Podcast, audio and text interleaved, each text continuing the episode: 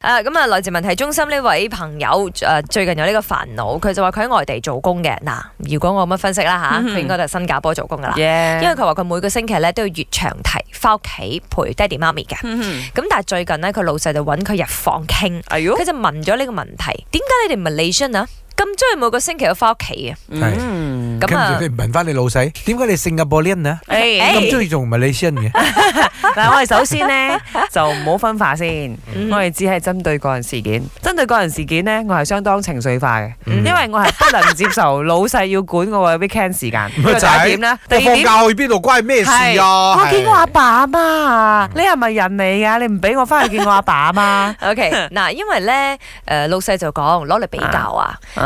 你做咩個個週末都要翻啊？你其他同事冇翻嘅喎，咁咧佢就講其他同事咧，譬如可能住喺 KL 嘅，嗯咁下下都要翻嚟 KL 就真係有比較遠啲嗯啲啊，或者甚至乎都搭飛機。咁由於佢啊應該係喺做科啦，爸爸媽媽，咁基本上真係個個關咧就可以翻到屋企㗎啦。係啊，係啊，係啊，啊！佢話平時做嘢都真係冇乜時間翻去見阿爸阿媽㗎啦，周末都唔俾我翻去，有冇天理啊？即係咁啊！依家佢好煩，就係話點樣，我要點樣同我老細傾好咧咁啊？係啊。咁當然啦，份量就肯定係高㗎啦，係咪先？即係你過-過得去外國打工嘅話，成三啊嘛嗯嗰份量應該係你係大前提睇住嘅。啱，但係又冇得翻去，可能係隔個禮拜啦，老細要求呢，可能佢係出自好心嘅，嗯哦我唔想你辛苦，哦係係咪？先？得嗰兩日假期，你一日就攞嚟做來回，所以你覺得要點樣同老細傾啊？老細，炒鬼咗 佢啦，炒咁啊個鬼個老炒細哦咗真老係細，真嗯係辭職唔 do 啦嘛，我冇啊乜覺得人情味啦。我覺得係嘛唔使傾，嗯因為我覺得即係亂亂諗啦嗯吓，可能個老細其實講笑嘅啫，即係有啲老細係咪佢係冇嘢講，揾嘢嚟講啊？搵話題啊，係揾話題啊！處之不利。你唔需要理佢嘅，你做好你自己就得咗。这个 话题会聊死咯，也不好聊欸哎不用理他 啦，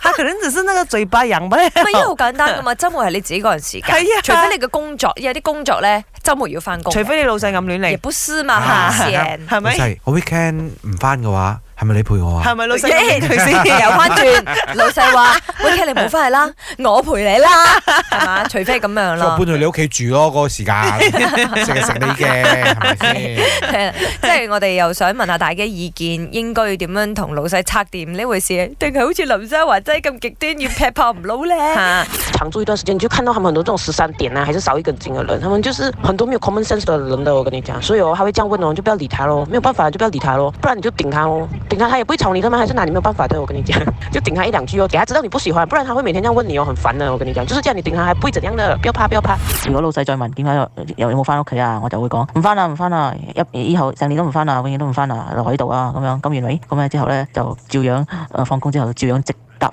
直直接搭車又再翻屋企咯，我嚟。